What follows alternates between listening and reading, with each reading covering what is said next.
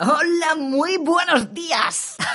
Todo lo bueno llega a su fin. Aunque si vas a hacer el examen de selectividad seguramente estés hasta el pito. Pues enhorabuena porque hoy vas a ver la última etapa de la historia of Spain, you my friend. Si has visto la serie completa, los 17 vídeos, decirte que te has convertido en todo un pro. Has subido de nivel, final boss por lo menos. El vídeo of today nos ayudará a entender los cambios y transformaciones que se hicieron para llegar a donde estamos a día de hoy. Con la muerte de Franco, el país entra en la transición democrática y se enfrenta a tres modelos. A ver, ¿cuál elegirías tú? Tenemos a los continuistas, que defendían que siguiese el sistema político de la dictadura. Estos eran los franquistas puros, inmovilistas, los del búnker, vamos, toda esa gente. Luego tenemos a los que opinan que hay que formar un gobierno provisional para poner punto y final al franquismo. Después harán unas elecciones, una constitución y ale, vida nueva. Esta era la tesis de los partidos que se habían opuesto de siempre a la dictadura. Y por último estaban los de hacer una mezcla. Reformar el sistema, ir cambiando las leyes franquistas poco a poco y así eh, alcanzar la democracia. Bueno, pues tú con cuál te quedas.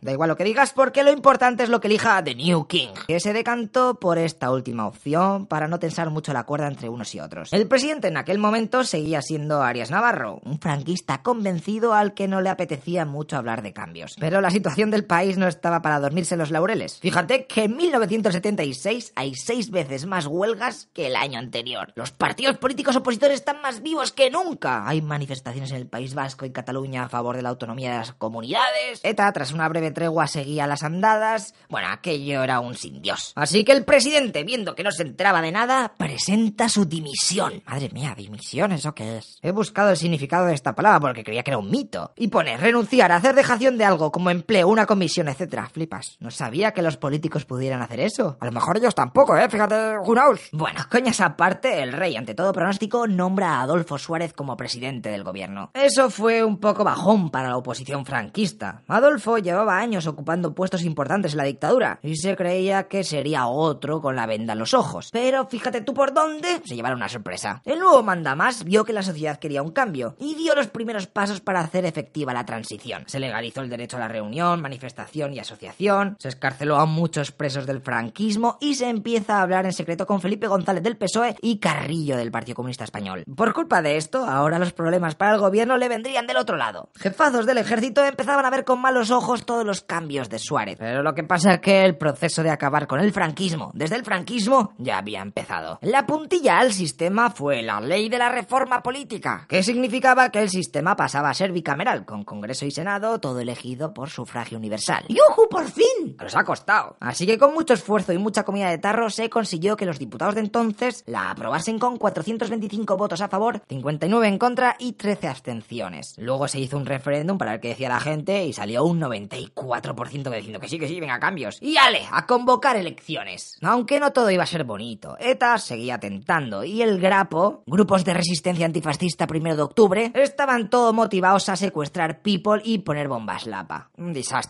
Y es que encima los del otro lado no se quedaban con las manos cruzadas. Y pistoleros de ultraderecha asesinaron a cinco abogados laboristas del Partido Comunista Español en su despacho de la calle de Atocha en Madrid. En medio de esta tensión tocó al gobierno hacer algo muy delicado, legalizar al Partido Comunista. Acción que fue muy mal llevada por los militares y franquistas, pero eh, la cosa no fue a más y ¡pumba! Elecciones de junio de 1977. Por si viajas al pasado y tienes que votar allí, te voy a decir cuáles son las opciones políticas más potentes. De izquierda a derecha, ¿eh? El Partido Comunista de Santiago Carrillo, el Partido Socialista Popular de Enrique Tierno Galván, el PSOE de Felipe González, la Unión de Centro Democrático con Adolfo Suárez y Alianza Popular de Manuel Fraga. Obviamente a ambos lados había partidos más extremistas, pero los españoles decidieron que no estaban para muchos jaleos y eligieron a la UCD con 34,6%, seguido del PSOE con 29,3%, después el PCE con 9,4% y Fraga con 8,3%. Con esos números tan ajustados tocaba hacer política de consenso para seguir adelante, y así fue. Se firmaron los pactos de la Moncloa, en los que los demás partidos apoyaban las medidas de Suárez contra la crisis económica que tenía el país. Así que todos a una trabajan para ayudar en esta etapa. De mientras el terrorismo de ETA aumentaba, matando a militares con la intención de que se hartasen y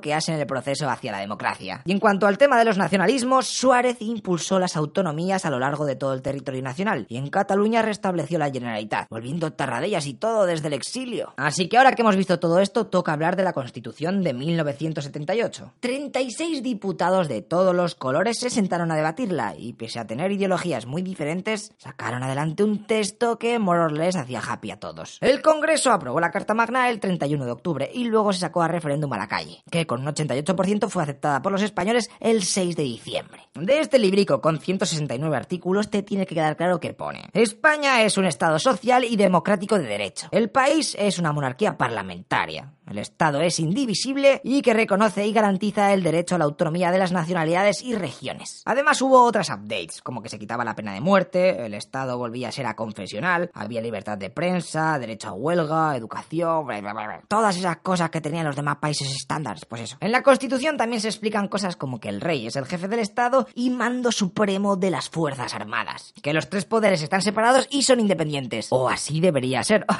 el legislativo reside en las Cortes Generales, es decir, en el Congreso de los Diputados y en el Senado. El Ejecutivo es para el gobierno de turno. Y el Judicial va de la mano de los jueces y magistrados del Tribunal Supremo y el Constitucional. Para que no haya movidas respecto a la organización territorial, se opta por las autonomías, a las que se les da funciones extra y competencias. Eso sí, siempre que lo aprueben las Cortes y que tienen que estar en los famosos estatutos de autonomía escrito ahí en plan, mira, te doy esto, bueno, pues vale. Lo siento si esto es un poco tostón, pero una rápida visión del chasis del Estado, pues nunca viene mal. Venga, pues vamos a ver los gobiernos democráticos que vienen a continuación y las cosas que hacen. Después de aprobar la Constitución, se volvieron a convocar elecciones, como es costumbre, en la que ganó de nuevo la UCD de Adolfo Suárez. Pero su partido se quedó bastante tocado al ver cómo en las municipales el PSOE le comía la tostada. Y en Cataluña y el País Vasco los nacionalistas subían al poder con Convergencia y Unión de Jordi Puyol y el Partido Nacionalista Vasco, el PNV. Todo esto hizo que el presidente perdiese poco a poco el apoyo de los suyos y Felipe González aprovechó la debilidad de su contrincante para presentar una moción de censura contra Suárez, la cual esta no prosperó, pero el PSOE ganó publicidad y aquello le vino de perlas. Ante semejante panorama, Adolfo Suárez decide dimitir y se nombra como sustituto a Leopoldo Calvo Sotelo, el sobrino de José Calvo Sotelo, el que asesinaron antes de la guerra civil, ¿te acuerdas? Pues ese. Madre mía, ¿aquí todo queda en familia o qué? Bueno, pues cuando los políticos están en el Congreso de los Diputados para hacer efectiva la nueva investidura del New President, ocurre esto. Bah, lo habéis tenido que ver chorrecientas mil veces. Se ve claramente cómo se les desconecta el ratón y empiezan a disparar para arriba así, random, total. Vaya aim de palo. Antonio Tejero entra con unos cuantos guardias civiles y se hace con el control del Parlamento. Golpe de estado para tu body en streaming Full HD un link mega here, oh my god. Algunos militares se cansaron de estar soportando los atentados de ETA día y noche y de ver cómo los estatutos de autonomía ponían en peligro la cohesión territorial, así que decidieron entrar a jugar. A la vez que pasaba esto en el Congreso, en Valencia, el general Milán de Bosch sacaba los tanques a la calle y la división acorazada Brunete de Madrid ocupaba estaciones de radio y de televisión de la capital. Tanto despliegue y tanta leche les va a dar igual, porque el rey como Master of the Universe del ejército hizo unas llamadas asegurándose que los otros altos mandos no estaban apoyando el golpe. Y así fue, quedando todo aquello en un fail. Menos mal. Dos días después, con la cosa más calmada, Calvo Sotelo era nombrado presidente. Pero la cosa estaba muy mal, Julio. Su partido se descomponía como un azucarillo. Incluso Adolfo Suárez se había pirado y se había montado su propia organización. El Partido Comunista tampoco estaba mucho mejor. Tenía movidas con sus sedes de Euskadi y Cataluña. Así que el que se estaba relamiendo era el PSOE, que veía cómo sus adversarios se debilitaban y solo faltaba que ¡pumba! Calvo Sotelo no aguanta más y convoca elecciones, en las cuales Felipe González se sale de las tablas. Los socialistas han llegado a la presidencia con mayoría absoluta. ¿eh? A ver qué tal lo hacen. Les tocará remangarse y hacer profundas reformas económicas para arreglar la crisis que ya tenía el país. El saneo del país funcionó y de nuevo volvió el crecimiento. En estos años despenalizó el aborto echándose a toda la derecha en contra y metió al país en la Unión Europea y en la OTAN. Esto último algo muy curioso porque cuando estaba en la oposición dijo que la OTAN era poco menos que el demonio y que ni de palo había que meterse ahí. Pero con él estando de presidente se ve que le vino la inspiración divina y cambió radicalmente de postura. De hecho se hizo un referéndum para ver qué decía la gente y Felipe González amenazó con que si salía el no, dimitiría. Todo loco el tío. Al final tuvo suerte y la campaña pro-OTAN funcionó. En 1986 el PSOE volvería a tener mayoría absoluta y serían testigos de ver cómo la Alianza Popular de Fraga se descalabraba al máximo, teniendo unos resultados de mierda. Así que el exministro franquista dimite y le sustituye José María Aznar. Esta legislatura fue bien, la economía iba viento en popa y en el 89, de nuevo Felipe consigue por tercera vez consecutiva la mayoría absoluta. En esta nueva etapa pasan cosas guays, como la Expo Sevilla, el AVE allí también, los Juegos Olímpicos de Barcelona, la aprobación de la LOCSE, que es una reforma educativa que no sé si está bien, pero bueno, yo te la cuelo ahí. Aunque tantas cosas bonitas no pueden venir sin cosas malas. En 1993 se desató una crisis a nivel internacional que flipas. Adiós, vacas gordas. Y sale a relucir todo el percal del GAL, del que tenemos un vídeo explicándolo. Pero bueno, para que te enteres, se había organizado un grupo armado anti-etarra integrado por policías mercenarios, y se sospechaba que el gobierno estaba detrás de aquello. Con todo este Good Guy llegaron las elecciones del 93. Esta vez no tendrían mayoría absoluta y el PSOE le tocará pactar con Puyol. En esta legislatura empiezan a salir los casos de corrupción a diestro y siniestro. Y se tienen que adelantar las elecciones a mayo del 96, las cuales ganaría el PP. José María Aznar había tenido una victoria súper ajustada y también le tocará apoyarse en Puyol, el cual estaba más feliz que una perdiz, y en los regionalistas canarios. El nuevo gobierno le dio bien ahí a la privatización. Y de esta manera, empresas como Telefónica y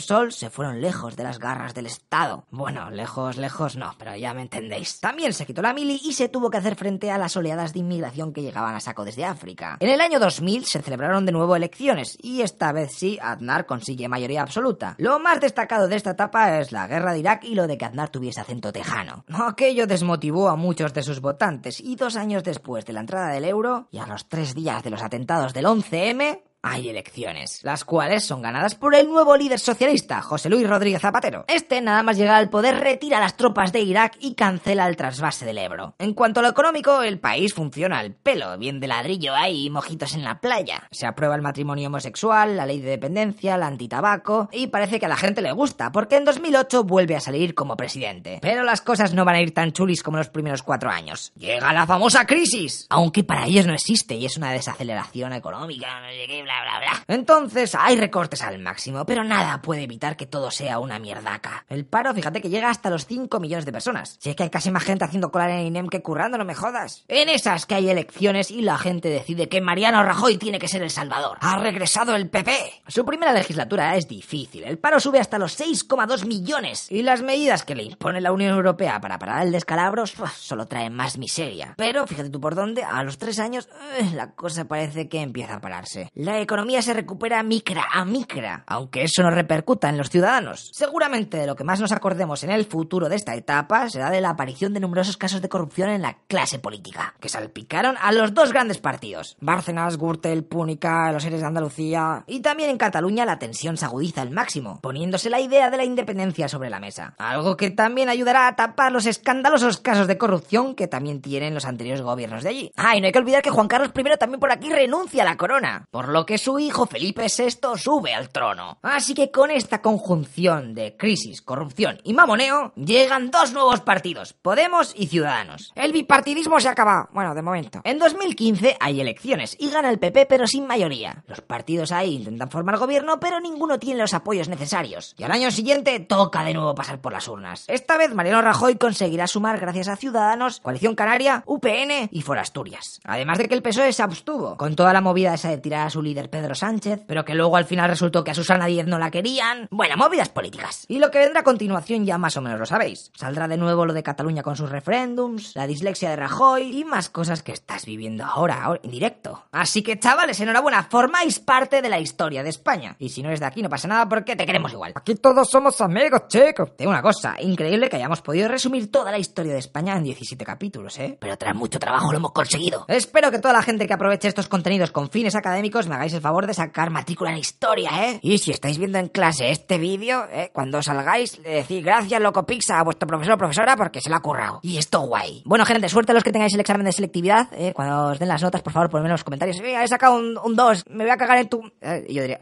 madre mía, qué mal lo he hecho. Por mi parte, nada más. Espero que os hayáis entretenido a la vez que sin querer os refrescaba todos los conceptos del temario que actualmente se da en segundo de bachillerato. Así que nada, abajo os pongo el Patreon o el link para que os deis una donación por PayPal, ¿eh? que aquí todo es bienvenido. Y ya no os aburro más. Nos vemos en el canal con otros vídeos, tíos. ¡Hasta luego, loco Pixar! ¡Vamos!